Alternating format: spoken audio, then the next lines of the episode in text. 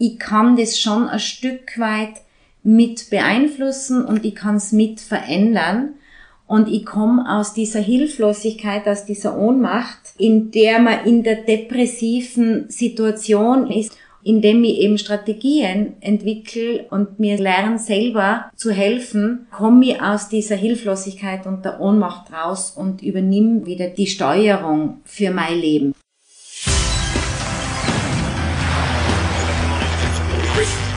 Gut zu wissen, der Erklärpodcast der Tiroler Tageszeitung. Hallo und herzlich willkommen zu einer neuen Episode unseres Gut zu wissen Podcasts. Heute wieder mit mir Renate Bergtold. Jetzt im Herbst, wo die Temperaturen kühler und die Tage kürzer werden, verkriechen wir uns ja gerne in unseren Wohnungen und Häusern. Kälte, Nebel, Nässe, Schnee, morgens in der Dämmerung aus dem Haus, abends bei Dunkelheit zurück. Das wirkt sich auf die Psyche aus, bei manchen Menschen stärker, bei anderen weniger stark. Der Lichtmangel kann zu einer saisonal abhängigen Depression, besser bekannt auch als Winterdepression führen. Diese Winterdepression zählt zu den leichten bis mittelschweren Depressionen und besteht, wenn negative Emotionen wie übermäßige Traurigkeit oder Niedergeschlagenheit länger als zwei Wochen am Stück anhalten. Ich habe heute die Innsbrucker Psychotherapeutin Barbara Heid zu Gast, die weiß, wie man eine Winterdepression erkennt, was sie von einer normalen Depression unterscheidet und was man dagegen tun kann. Bevor wir aber tiefer in die Thematik eintauchen, starten wir wie gewohnt mit fünf Fakten zum Thema. Verantwortlich für rein saisonale Stimmungstiefs ist meist der Lichtmangel während der dunklen Jahreszeit. Bei andauernd geringer Lichtintensität wird auch tagsüber das Schlafhormon Melatonin vermehrt ausgeschüttet. Fehlt die Unterdrückung der Ausschüttung durch intensives Licht, ist Melatonin am Tag in zu hoher Konzentration vorhanden. Dann reagiert der Mensch mit Antriebslosigkeit und Niedergeschlagenheit. Ein zweiter Punkt kann den Hormonhaushalt aus dem Gleichgewicht bringen.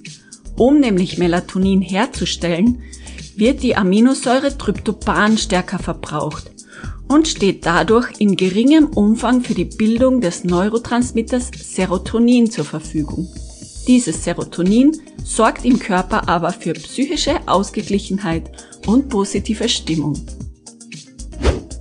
Wenn die verschiedenen Symptome wie Niedergeschlagenheit, Antriebslosigkeit, verstärkte Müdigkeit, Heißhunger oder Traurigkeit über zwei Wochen am Stück anhalten, kann es sich um eine saisonal bedingte Depression handeln. Eine Winterdepression tritt bei Betroffenen jedes Jahr auf. Die saisonal bedingte Depression beginnt meistens in den Herbstmonaten und hält bis Frühlingsbeginn an. Wenn die Tage wieder länger und wärmer werden, verschwinden die Symptome in den meisten Fällen schlagartig von selbst. Bei stärker und lang anhaltenden Beschwerden ist es ratsam, einen Arzt aufzusuchen und sich professionell behandeln zu lassen. Geeignete Maßnahmen sind beispielsweise Lichttherapie und in Abstimmung mit dem Patienten eine entsprechende Medikation. Ich darf jetzt bei mir die Psychotherapeutin Barbara Heid aus Innsbruck begrüßen. Herzlichen Dank, dass Sie sich Zeit für mich genommen haben. Sehr gerne, danke für die Einladung. Wie ist denn es bei Ihnen? Schlägt Ihnen das Wetter jetzt gerade auch mal aufs Gemüt? Manchmal schon. Ich merke das schon, dass das Wetter, das schlechte Wetter, wenn es auch so lang dunkel ist, wenn es wenig hell ist, dass ich davon auch nicht ganz unbelastet bleibe. Aber beim Thema Winterdepression sprechen wir ja dann tatsächlich schon von einer Erkrankung der Psyche. Warum ist es eigentlich so, dass sich bei manchen Menschen saisonal bedingt so stark auswirkt?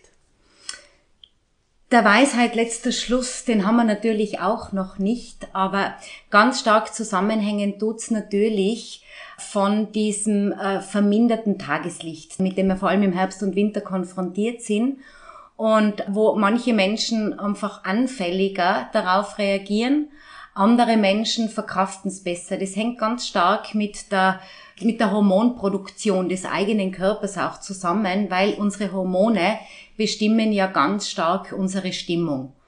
Und im Herbst, Winter wird weniger vom, von dem sogenannten Serotonin produziert, also dem äh, Hormon, das uns den Antrieb steigert, dem sogenannten Glückshormon. Hingegen aber sehr viel mehr vom sogenannten Melatonin.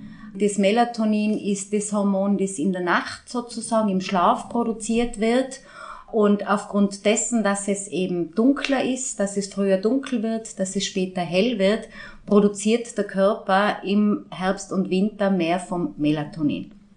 Gibt es da einen Prozentsatz, wie viele betroffen sind? So in etwa sprechen wir von 10 Prozent. Der Gesamtbevölkerung. Genau, genau, genau. Und gibt es da Unterschiede zum Beispiel zwischen Frauen und Männern? Die Unterschiede sind schon auch so wie generell. Also diese Herbst-Winter-Depression ist ja sozusagen eine Unterform der Depression. Und von Depressionen sind grundsätzlich natürlich schon mehr Frauen betroffen als Männer.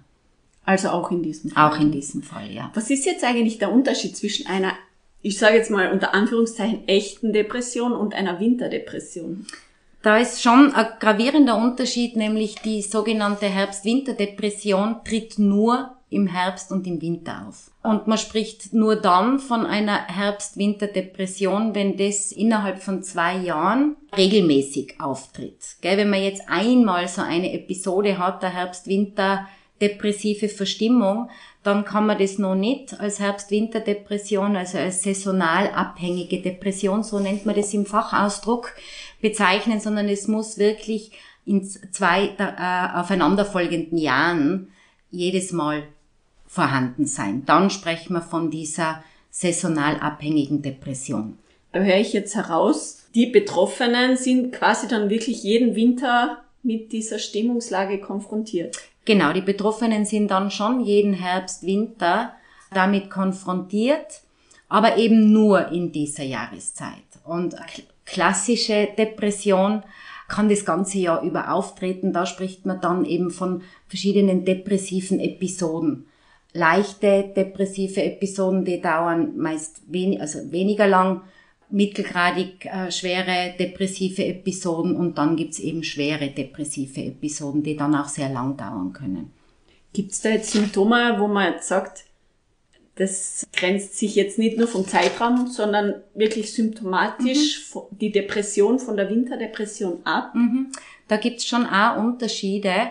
Bei der Herbst-Winter-Depression da leiden die Menschen äh, an einem extrem hohen Schlafbedürfnis. Dieser Schlaf, dieser viele Schlaf ist aber überhaupt nicht erholsam. Die Menschen, die an Herbst-Winter-Depressionen leiden, beschreiben einen vermehrten, also vermehrten Appetit. Also die haben extrem Lust äh, und Heißhunger, vor allem auf kohlenhydratreiche Lebensmittel, auf Süßigkeiten. Und es geht auch einher mit einer Gewichtszunahme. Bei einer klassischen Depression gibt's tendenziell eigentlich fast immer kommt es zu einer Gewichtsabnahme, zu einem Appetitmangel, also dass der Appetit eher verloren geht. Das sind einmal jetzt so Kriterien, die das, äh, an denen man sehr wohl unterscheiden kann. Und auch bei einer klassischen Depression haben wir nie dieses extreme Schlafbedürfnis. Jetzt ist es für mich relativ schwer, eine Abgrenzung zu treffen weil im Winter habe ich so das Gefühl, werden wir lethargischer, bisschen müder, bisschen fauler. Hm, die breiten Pullover äh, werden dann auch ganz gern angezogen. Wie erkennt man denn selbst, hoppla, da bin ich jetzt schon in einer Winterdepression drinnen?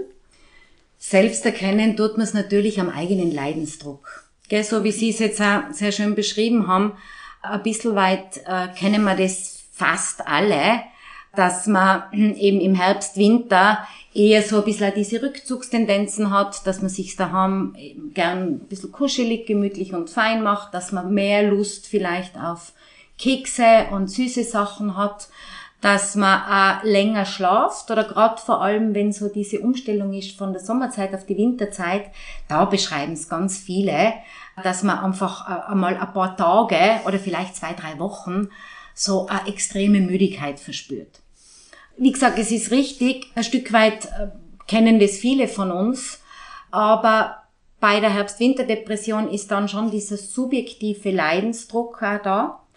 Und da kommt dann natürlich auch noch wirklich eine Antriebslosigkeit, ein wirkliche länger andauerndes Stimmungstief, dass das einfach auch nicht weggeht.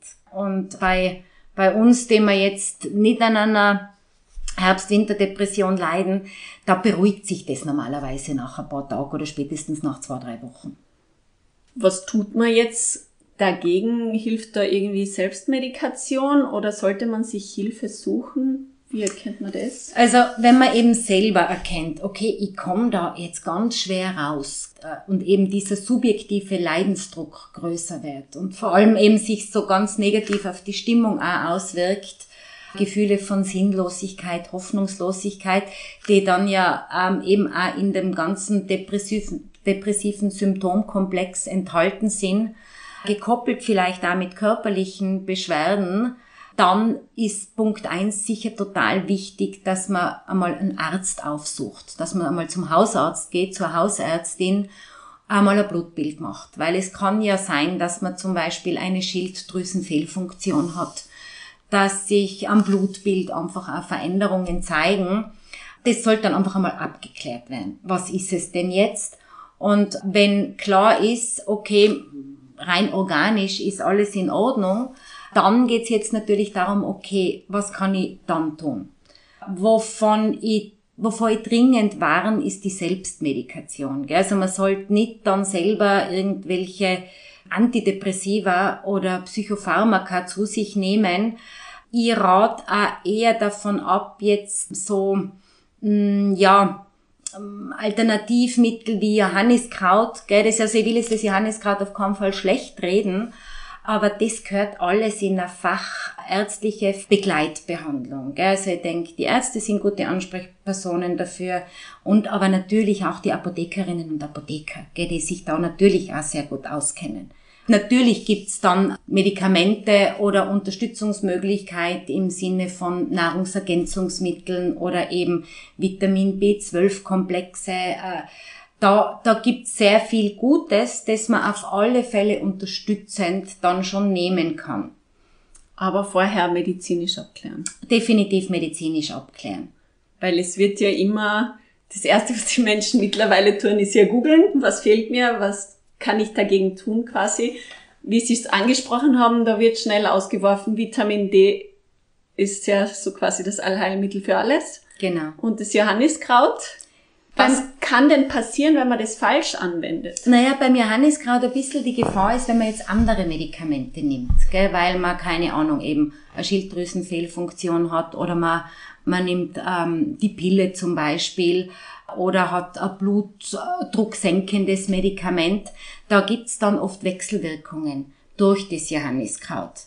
Und deswegen sollte man da wirklich sehr, sehr sorgsam und vorsichtig auch damit umgehen.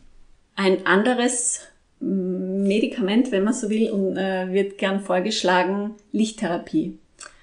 Genau, also Lichttherapie ist sicher sehr, sehr, sehr vernünftig weil äh, bei der Herbst-Winter-Depression fehlt uns ja das Licht. Es fehlt uns das natürliche Tageslicht, das wir im Herbst und im Winter ja nur sehr eingeschränkt zur Verfügung haben. Wir haben es natürlich mehr, wenn jetzt schönes Wetter ist, so wie heute. Gell? Da geht's natürlich leichter. Aber auch die Lichtintensität tagsüber ist im Herbst und im Winter verringert. Und deshalb ist die Lichttherapie sicher so natürlich, weil die Lichttherapie hat keine schädlichen Nebenwirkungen. Die kann maximal nichts bringen. Und von dem her sage ich also, diese sogenannten Tageslichtlampen sind definitiv etwas, was man hilfreich und unterstützend anwenden kann und wo man auch selber was tun kann. Tageslichtlampen kosten jetzt auch nicht wahnsinnig viel Geld. Und man kann an und für sich den ganzen Tag über einfach anlassen und so praktisch wie ein Hintergrundgeräusch sehen. Man kann sich aber auch ganz bewusst zur Tageslichtlampe setzen. Am Anfang so 10 bis 15 Minuten. Man kann das dann auch ein bisschen steigern, weil wir dieses Licht der Tageslichtlampen dann auch eben natürlich über unsere Augen aufnehmen. Was muss man da beachten bei diesen Lampen? Müssen die einen gewissen Glücksbereich haben? Das haben die an und für sich alle, diese Tageslichtlampen. Gell? Die haben einen Luxbereich von einiges an Tausenden. Eine normale Lampe, wie wir es jetzt überall installiert haben, das wird wahrscheinlich nicht helfen, dass man einfach den ganzen Tag das Licht brennen lässt. Nein. Energie. Nein. lässt Aber grüßen. ich sage jetzt einmal, die Tageslichtlampen sind gut. Das, Okay. was viel besser ist, ist rausgehen. Gell? Rausgehen, äh, Bewegung an der frischen Luft tagsüber. Natürlich kann ich einen Abendspaziergang machen, das geht auch. Aber wenn's uns, wenn man irgendwie die Möglichkeit hat, dann wäre es ideal, um die Mittagszeit sich, wenn es möglich ist, eine Stunde im Freien zu bewegen. Das ist das aller, allergesündeste. Dort haben wir nämlich zwei Dinge gleichzeitig. Wir haben eben die Bewegung, wo wir uns sozusagen selber aktivieren, wo wir gehen, wo wir spazieren, wo wir walken, wo man auch laufen kann, was auch immer es ist. Also Bewegung fördert auch die Serotoninproduktion. Plus gekoppelt haben wir es eben mit dem natürlichen Tageslicht. Und das natürliche Tageslicht ist natürlich mit nichts anderem zu ersetzen. Wie ist es dann im November, Dezember? Wir kennen es alle. Graue Tage, Wolken verhangen, äh, keine Sonne kommt durch, oft Tage oder Wochen lang. Trotzdem rausgehen? Genau. Wirkt es trotzdem? Es wirkt trotzdem. Trotzdem rausgehen, es wirkt auf alle Fälle. Gibt es eigentlich auch Einflussgrößen wie die Zeitumstellung, die auf eine Winterdepression wirken oder hat das keinen Einfluss? Na schon, die Zeitumstellung hat schon einen gewissen Einfluss, weil es ist so abrupt, wo dann sozusagen von einem Tag auf den anderen eben um eine Stunde früher sozusagen dann dunkel wird. Was wird da durcheinander geworfen? Ähm, die Hormone? Da wird die Hormon, da, da wird der ganze Hormonspiegel, die ganze äh, Hormonproduktion schon abrupt einfach ein Stück schneller in den Mehr-Ruhe-Modus geschickt. Und das ist ja das, was man auch merken. Also das beschreiben ja ganz viele Menschen. Und das ist auch was, was ich von mir selber kenne. Wenn die Zeitumstellung ist, dann brauche ich meistens einige Tage, bis ich mich umgestellt habe. Und ich bin einige Tage, habe ich wirklich auch dieses erhöhte Schlafbedürfnis, äh, bin recht müde und, und schleppt mich so ein bisschen durch den Tag. Nach ein paar Tagen hat sich der Körper dran gewöhnt, hat sich umgestellt und dann ist man wieder auf Normalfunktionsmodus sozusagen. Außer eben man landet in einer Genau, Winterdepression. genau, genau. Apropos, man landet darin, kann sich eine Winterdepression auch manifestieren zu einer ernsthaften Depression? An und für sich nicht. Gibt es eine Altersgruppe, wo man sagt, die sind besonders betroffen und gerade weil sie ihr Spezialgebiet ist, sie sind ja auch äh, Psychotherapeutin für Kinder und Jugendliche, können auch Kinder und Jugendliche Winterdepressionen bekommen? Kinder und Jugendliche können auch Winterdepressionen bekommen, das ist absolut richtig.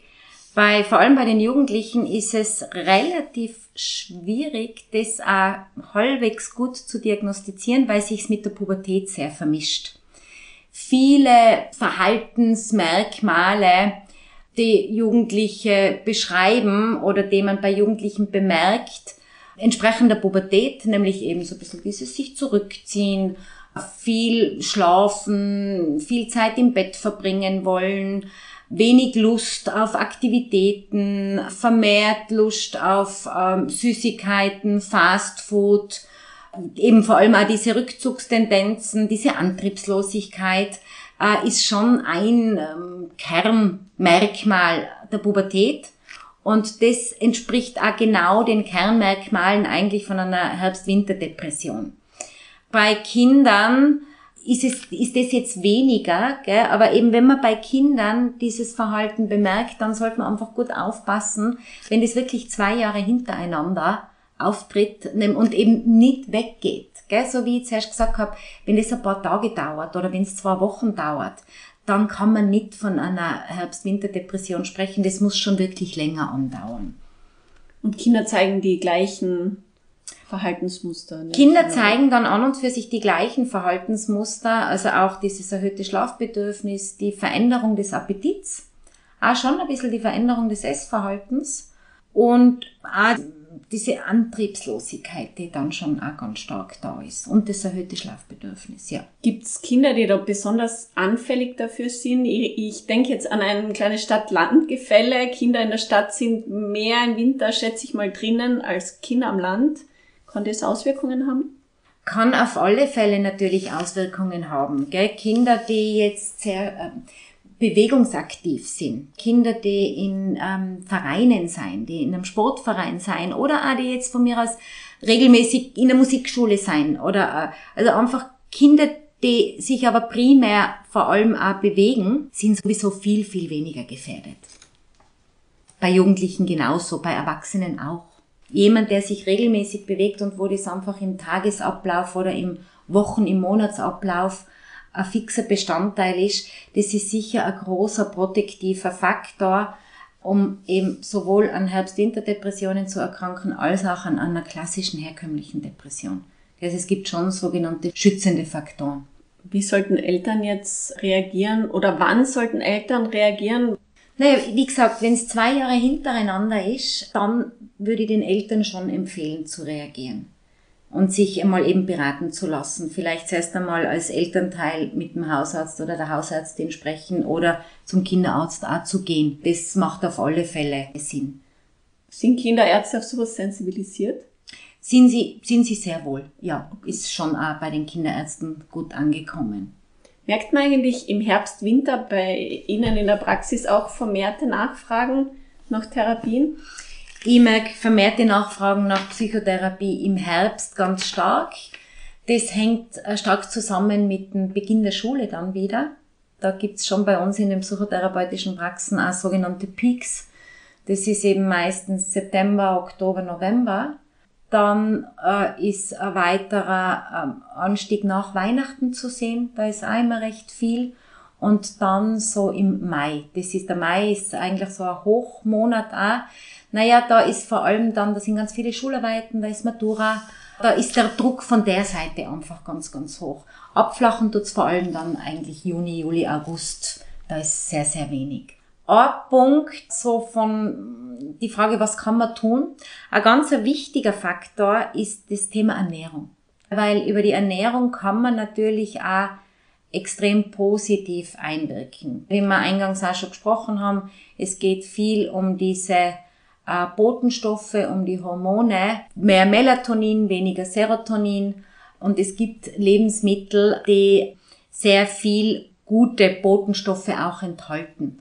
Es gibt dann auch noch dieses sogenannte Dopamin, mhm. äh, das auch die Stimmung beeinflusst und auch gute Gefühle auslöst und ähm, eben Nahrungsmittel, die sich positiv auf die Stimmung auswirken, sind Getreidearten, sind Nüsse, sind sehr, sehr positiv, Trockenfrüchte, Avocado ist auch was, was man gut anwenden kann, Hülsenfrüchte, Milchprodukte, Eier, Eiweiß und, und dann natürlich auch eiweißhaltige Lebensmittel. Wovon man natürlich eher abratet, sind die Süßigkeiten, ist Fast Food. Die Schwierigkeit ist, gerade bei der Herbst-Winter-Depression haben die Betroffenen aber so viel Lust auf das. Mhm. Und jetzt muss man natürlich schauen, okay, was könnte man denn stattdessen anbieten? Und da ist man dann schon sehr gefordert. Da kann man dann ein bisschen über Gewürze, kann man auch gut schauen. Also Chili ist so ein, ein Zaubermittel wenn man es vertragt. Wenn man es vertragt. Wenn es ja. nicht zu scharf ist, gell, weil man eben, oder, oder auch Kurkuma zum Beispiel ist etwas, was man auch sehr gut anwenden kann. Ja, also auf der Ernährungsschiene kann man schon auch einiges, einiges Gutes bewirken. Sind die Patienten da offen? Das ist bei Kindern natürlich schwierig. Gell? Äh, bei Erwachsenen erlebe ich es insofern leichter, weil wenn die jetzt zu mir kommen, dann haben sie wirklich einen großen Leidensdruck. Und dann sind sie auch schon bereit, einige Dinge zu probieren, zumindest einmal zu probieren, zu versuchen, zumindest diesem großen Heißhunger auf Süßes punktuell zumindest immer wieder auch etwas äh, entgegenstellen zu können. Weil wenn man dann diesen extremen Heißhunger auf Süßes hat, es geht am ja danach nicht wirklich besser. Die Stimmung ist danach noch schlechter. Und wenn es einem gelingt, dass man immer wieder einmal dann doch zu was anderem greift, oder wenn es einem gelingt, dass man nicht eine Tafel Schokolade dann isst, sondern vielleicht eine Rippe Schokolade, dann schaut die Welt auch oft schon wieder ein bisschen anders aus. Apropos gelingen, kann man aus einer Winterdepression herauskommen oder muss man jetzt lernen, irgendwie damit zu leben? Oder wenn man jetzt die ganzen Strategien anwendet, verbessert sich so weit, dass man sie nicht mehr merkt oder muss man wirklich ein Stück weit akzeptieren, dass man für das einfach anfällig ist und dass das einen immer wieder einholen kann? Das wird von Mensch zu Mensch sehr verschieden sein. Aber grundsätzlich kann man natürlich da schon rauskommen, dass man sich sozusagen nicht jedes Jahr wieder entwickelt, indem man dann auch schon Vorkehrungsmaßnahmen trifft. Also also diese Dinge, die wir jetzt besprochen haben, die können, sind alles sogenannte protektive Faktoren, dass man schon früh genug damit anfängt, dass man die Warnsignale auch schon ganz gut kennt, dass man einfach weiß, okay, im September fange ich dann schon an, äh, mich äh, vielleicht ähm, bewusster, wieder regelmäßiger im Freien zu bewegen dass dann, wenn es im November vielleicht schlagend wird, ich es ein Stück weit schon automatisiert habe. Es gibt protektive Faktoren, es ist überwindbar, aber natürlich gibt es auch Menschen, die jedes Jahr wieder aufs Neue damit konfrontiert sind. Und ob dann jetzt wirklich eine zusätzliche medikamentöse psychopharmakologische Behandlung notwendig ist und sinnvoll ist, das ist dann wirklich eine fachärztliche Frage. Also das muss dann einfach mit dem, mit dem Facharzt, mit der Fachärztin geklärt werden. Also abschließend kann man wirklich zusammenfassen, in jedem Fall ist es sinnvoll, sich Hilfe zu suchen, aber wenn es nur darum geht, diese Punkte zu erlernen, dass man sich dann in Folge selber aus der Winterdepression rauskämpfen kann. Ganz genau. Ich denke, das ist auch wieder so ein Zauberwort, dieses Gefühl von Selbstwirksamkeit. Ich kann das schon ein Stück weit mit beeinflussen und ich kann es mit verändern. Und ich komme aus dieser Hilflosigkeit, aus dieser Ohnmacht, in der man in der depressiven Situation, in der depressiven äh, Symptomlage, egal ob das jetzt eine klassische Depression ist oder eine Herbst-Winter-Depression ist, dieses Gefühl von Hilflosigkeit, von Überforderung, von Ohnmacht, ist etwas, das unglaublich lähmt. Und indem ich eben Strategien entwickle und mir lerne selber zu helfen, komme ich aus dieser Hilflosigkeit und der Ohnmacht raus und übernehme wieder die Steuerung für mein Leben. Vielleicht auf ein bisschen am niedereren Niveau, als ich es sonst kenne, aber ich bin wieder sozusagen Herr oder Frau in meinem Haus. Ein schönes Schlusswort. Vielen Dank, Frau Heid, für Ihre Expertise und für das interessante Gespräch. Sehr gerne. Das war Gut zu wissen, der Erklärpodcast der Tiroler Tageszeitung.